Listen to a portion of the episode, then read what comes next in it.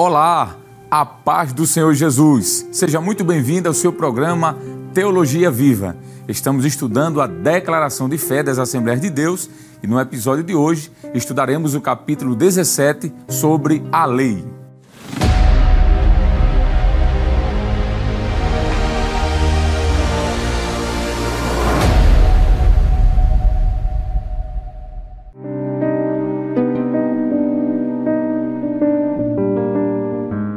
Jesus disse que veio cumprir a lei e os profetas. Mateus 5,17. O verbo grego para cumprir é plerô, que significa cumprir, completar, encher. O Antigo Testamento também contém instruções e doutrinas sobre Deus, o mundo e a salvação. Mas sua revelação ela é parcial. A manifestação do Filho de Deus tornou explícito o que antes estava implícito. E assim, o Senhor completou a revelação, conforme Hebreus capítulo 1, versículo 1 e 2. Jesus ele iniciou o seu ministério terreno dizendo: "O tempo está cumprido." Marcos 1, verso 14 e 15. Diversas vezes encontramos no Novo Testamento a declaração como: Isso aconteceu para que se cumprisse a Escritura. João 19:36. Ou a fraseologia similar, principalmente no Evangelho de Mateus, como Mateus capítulo 1, versículo 22, capítulo 2, 17 e 19 e ainda capítulo 4, versículo 14. Dentre outras citações, claro. As profecias, elas se cumpriram em Cristo. O Senhor Jesus, ele cumpriu o sistema cerimonial da lei na sua morte. Mateus 27, versículos 50 e 51 e Lucas 24, 46 nos diz isso. As instituições de Israel, com suas festas, os holocaustos e os diversos tipos de sacrifícios da lei de Moisés, eram tipos e figuras que se cumpriram cabalmente em Cristo. Hebreus capítulo 5, verso 4 e 5, 1 Coríntios capítulo 5, versículo 7. Assim, as cerimônias cessaram mas o significado ele foi confirmado. Colossenses capítulo 2, versículo de número 17. Martinho Lutero dizia que a função civil da lei ainda continua para manter a ordem e o bem-estar da sociedade. Segundo Martin Lloyd Jones, Jesus ele cumpriu também o sistema jurídico da lei. Com sua morte, ele, Jesus, transferiu os privilégios de Israel para a igreja. Êxodo capítulo 10, versos 6 e 7, conforme 1 Pedro capítulo 2, versículo 9 e 10.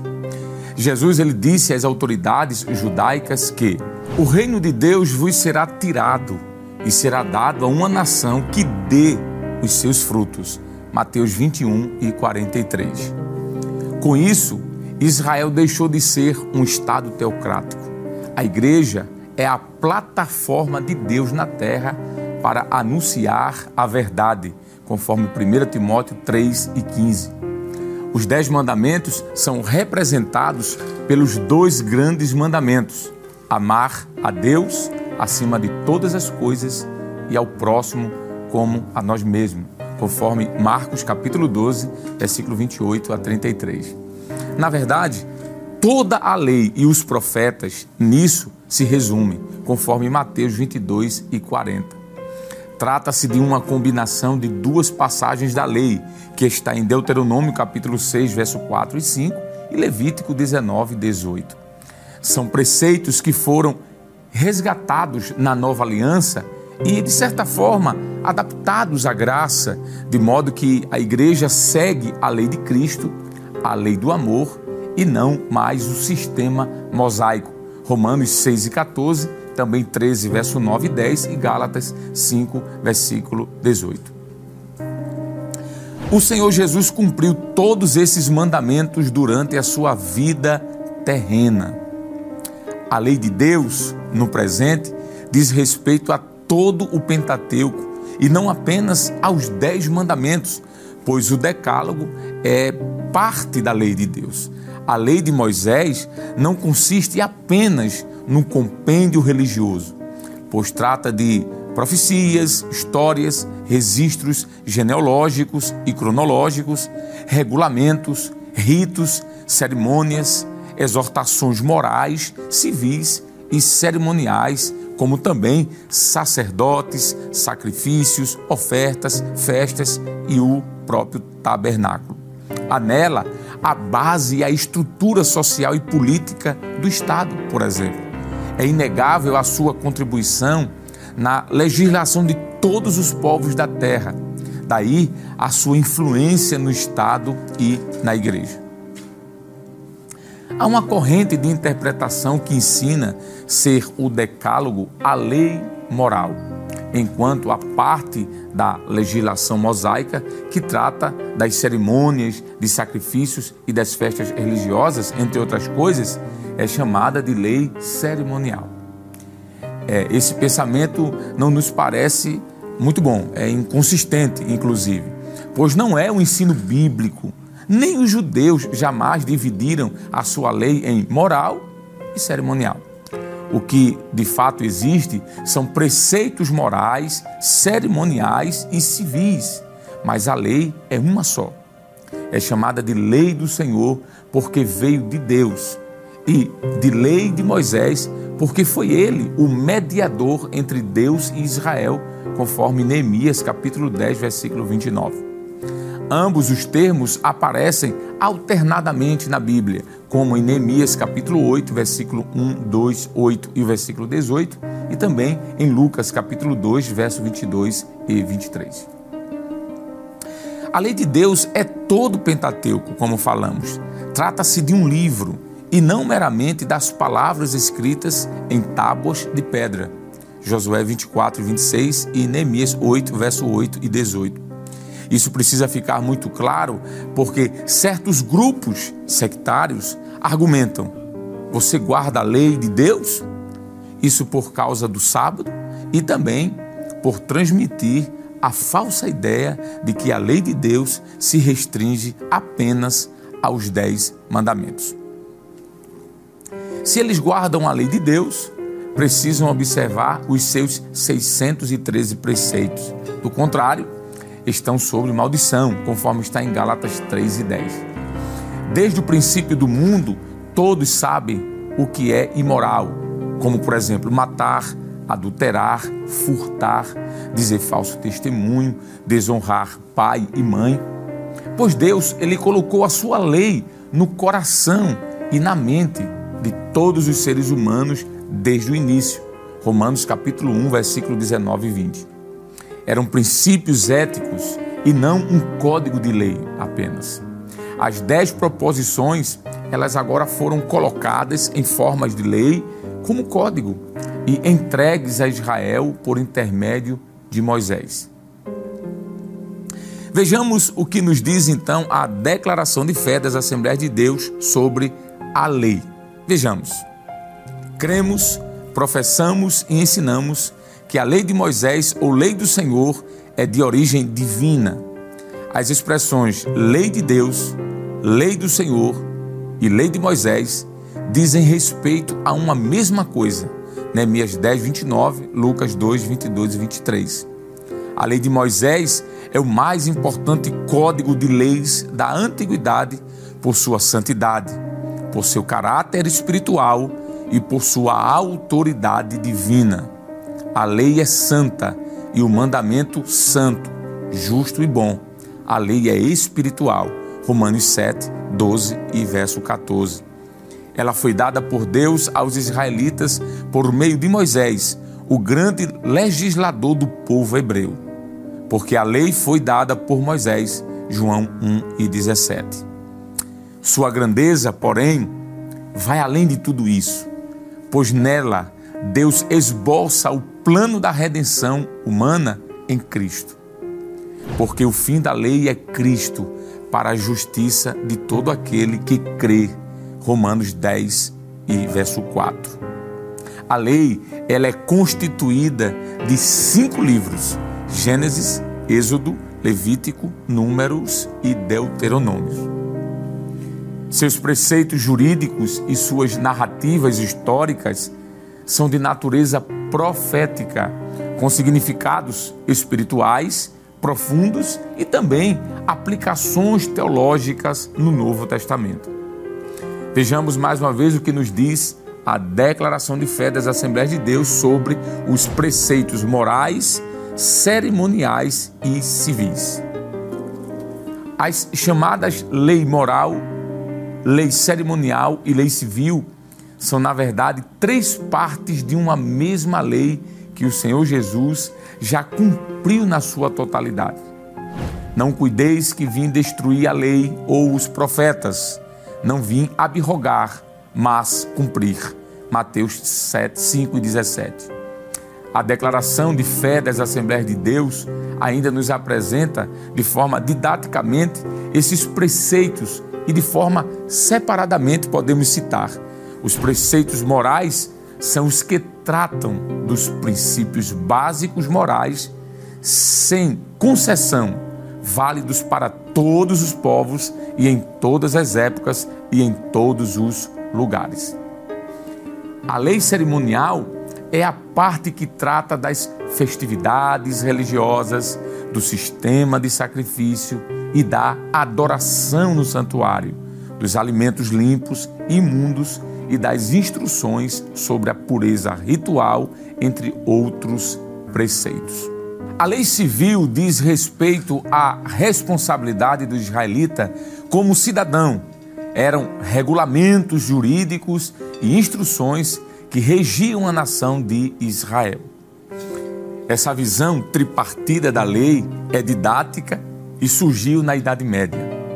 Todos esses tipos de preceitos aparecem na Bíblia como a lei de Moisés, porém sem classificação específica. Tudo é a lei de Moisés. Notemos agora o que nos diz a declaração de fé das Assembleias de Deus sobre a função da lei. A lei é chamada de Torá no Antigo Testamento hebraico e pelos judeus ainda hoje. O termo Torá basicamente significa instrução, ensino, lei. Contudo, a palavra mais usual entre os cristãos é Pentateuco, termo grego que literalmente significa cinco estojos de levar rolos de papiros e que foi aplicado aos cinco livros de Moisés pelos judeus de Alexandria a partir do primeiro século depois de Cristo. A lei ela foi dada por Moisés aos filhos de Israel no Monte Sinai como instrução de Deus para o seu povo Israel e também como um guia para o bem-estar de toda a nação. Esta é, pois, a lei que Moisés propôs aos filhos de Israel. Isso está escrito em Deuteronômio 4, 44. Temos na lei de Moisés a base e a estrutura social e política do Estado de Israel. O papel dos profetas do Antigo Testamento como porta-vozes de Deus é, era como um intérprete dessa lei. Era o de conscientizar o povo de seu compromisso assumido no Monte Sinai, colocando em prática a aliança feita com os seus antepassados. A formação social e cultural de Israel e a sua grande influência entre todos os povos da terra devem-se à pregação e aos escritos destes profetas que o cristianismo difundiu por todo o mundo. Vejamos mais uma vez agora o que nos diz este documento, a Declaração de Fé das Assembleias de Deus, agora sobre a lei e a fé cristã. A lei não salva, nem é essa a sua função. Ninguém é justificado pelas obras da lei. O homem não é justificado pelas obras da lei. Gálatas 2,16. Sua função é revelar o pecado no ser humano para nos conduzir a Cristo. A lei nos serviu de aio para nos conduzir a Cristo, para que pela fé fôssemos justificados. Gálatas 3 e 24. A lei é como o resultado de um exame que mostra a enfermidade e com base no qual o médico ele indica o medicamento para a cura o sangue do Cordeiro Imaculado que tira o pecado do mundo. Nenhuma carne será justificada diante dele pelas obras da lei, porque pela lei vem o conhecimento do pecado. Romanos 3 e 20. A lei não podia ajudar o israelita a praticar a justiça, pois ela, como um termômetro, se assim eu posso dizer, que mede a temperatura sem gerar, porém, calor ou frio, apenas mensurava a justiça e a injustiça, mas não ajudava ninguém a se tornar justo ou injusto. Bem, nós temos mais uma vez agora o que nos diz esse documento, a Declaração de Fé das Assembleias de Deus sobre a lei e a graça. Entendemos que a lei diz: faça e viva. Portanto, os meus estatutos e os meus juízos guardareis, os quais, fazendo-os, o homem viverá por eles. Eu sou o Senhor. Levítico 18, verso 5. A graça de Deus, no entanto, diz: viva e faça. Porque pela graça sois salvos por meio da fé, e isso não vem de vós, é dom de Deus, não vem das obras para que ninguém se glorie, porque somos feitura sua, criados em Cristo Jesus para as boas obras, as quais Deus preparou para que andássemos nelas. Efésios 2, verso 8 a 10. É, não estamos debaixo da lei, mas debaixo da graça, porque o pecado não terá domínio sobre vós, pois não estáis debaixo da lei, mas debaixo da graça. Romanos 6 e 14. Isso significa que não somos controlados pela lei, mas sim pela graça de Deus. Mas, se sois guiados pelo Espírito, não estáis debaixo da lei. Gálatas 5,18. Nossa obediência não é mais ao estilo da lei escrita. Agora estamos livres para servir a Deus na direção do Espírito Santo. Estamos livres da lei, pois morremos para aquilo em que estávamos retidos para que sirvamos em novidade de espírito e não na velhice da letra. Romanos 7, verso 6. Apesar de estarmos libertos da lei, essa liberdade significa que estamos livres para servir e não para pecar. Pois que pecaremos porque não estamos debaixo da lei, mas debaixo da graça? De modo nenhum. Romanos 6 e 15. Pois agora somos servos de Cristo e não da lei. Assim sendo, servimos a Jesus e somos guiados pelo Espírito na obediência. Por esta razão, os cristãos estão debaixo da graça e não debaixo da lei. Romanos 6 e 14, Galatas 3, do 23 ao 25. A lei, ela não tem domínio sobre nós. Romanos 7, verso do 1 ao 4. Percebamos então mais uma vez o que nos diz esse documento, a Declaração de Fé das Assembleias de Deus, agora sobre a transitoriedade da lei. O Senhor Jesus ele cumpriu toda a lei, os preceitos morais, cerimoniais e civis. Não cuideis que vim destruir a lei ou os profetas. Não vim abrogar, mas cumprir. Porque em verdade vos digo que, até que o céu e a terra passem, nem um jota ou um tio se omitirá da lei sem que tudo seja cumprido. Mateus 5, 17 e 18. A lei, ela durará enquanto durar o universo mas Jesus a cumpriu para efetuar uma mudança. Porque mudando-se o sacerdócio, necessariamente se faz também mudança da lei. Hebreus 7 e 12. A função da lei era transitória, porque tendo a lei a sombra dos bens futuros e não a imagem exata das coisas, nunca pelos mesmos sacrifícios que continuamente se oferecem cada ano, pode aperfeiçoar os que a eles se chegam. Hebreus 10 e 1. Ela, a lei, foi dada por causa do pecado, até a vinda do Messias.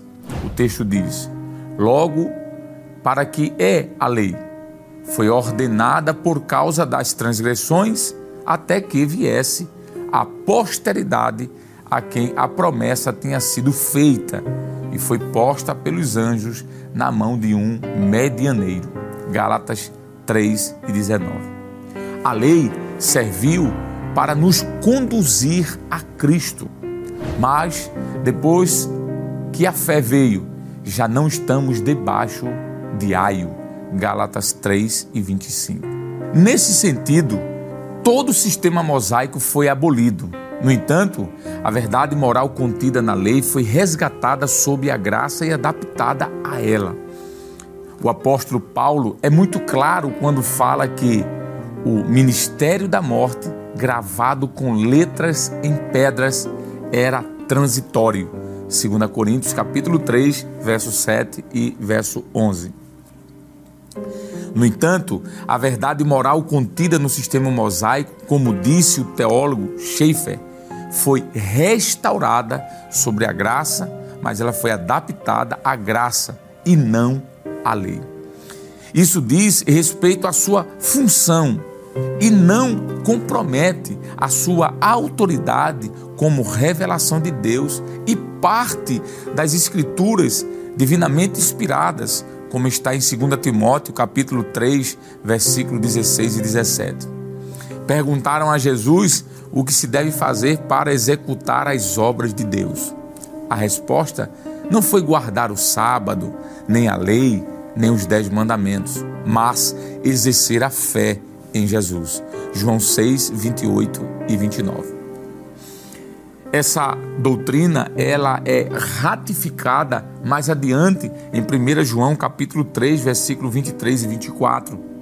Jesus falou diversas vezes sobre o novo mandamento, a lei de Cristo, o amor operado pelo Espírito Santo na vida cristã, conforme João 13, 34, 14, verso 15 e ainda verso 21 e também capítulo 15, versículo 10 o Senhor Jesus não incluiu o sistema mosaico na grande comissão.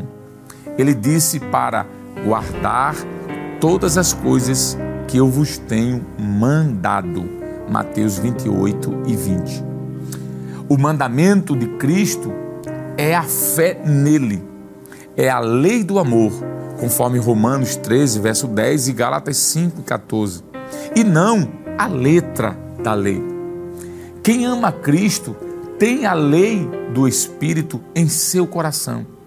A antiga aliança caracterizava-se pela revelação da vontade de Deus, resumida na lei mosaica, uma revelação que, com frequência, falhavam em observar. Jeremias 31 e 32. Paulo considera que a nova aliança pela qual os profetas do Antigo Testamento aguardavam.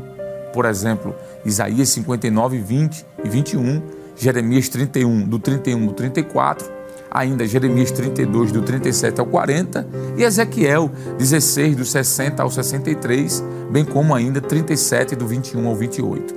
Ela foi iniciada por Cristo e levada adiante pelo Espírito. A gente pode comparar Romanos capítulo 8, versículo 3 e 4, 2 Coríntios 3, do 4 ao 18. Por isso, ele conclui que a antiga aliança e as estipulações associadas à lei mosaica, elas foram substituídas pelo ministério de Cristo e do Espírito. Romanos 10 e 4 e Galatas 3 e 25. Todavia, isso não quer dizer que os mandamentos ou estipulações é, não estão mais associados à nova aliança. Ao contrário, as epístolas de Paulo são cheias de ordem e exortações para as igrejas. A diferença relevante é que no tempo da nova aliança, a capacidade de viver à luz dessas revelações da vontade de Deus se torna agora possível por meio do ministério do Espírito. Isso não quer dizer que a visão de Paulo em relação à fraqueza humana mudou. Com exceção do espírito, as pessoas ainda são impotentes quando se defrontam com a realização da vontade de Deus. A natureza humana não mudou com o fim de uma era e a chegada de outra.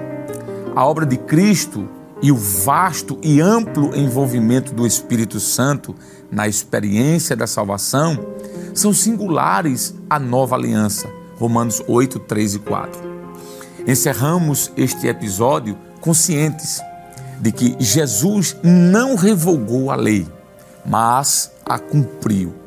Aprendemos também que não há discrepância entre Jesus e Moisés e que a lei permanece até a consumação dos séculos, pois a fé cristã não é antinominista e muitos preceitos do sistema mosaicos reaparecem no Novo Testamento, mas adaptados, claro, à graça, pois fomos libertos da lei.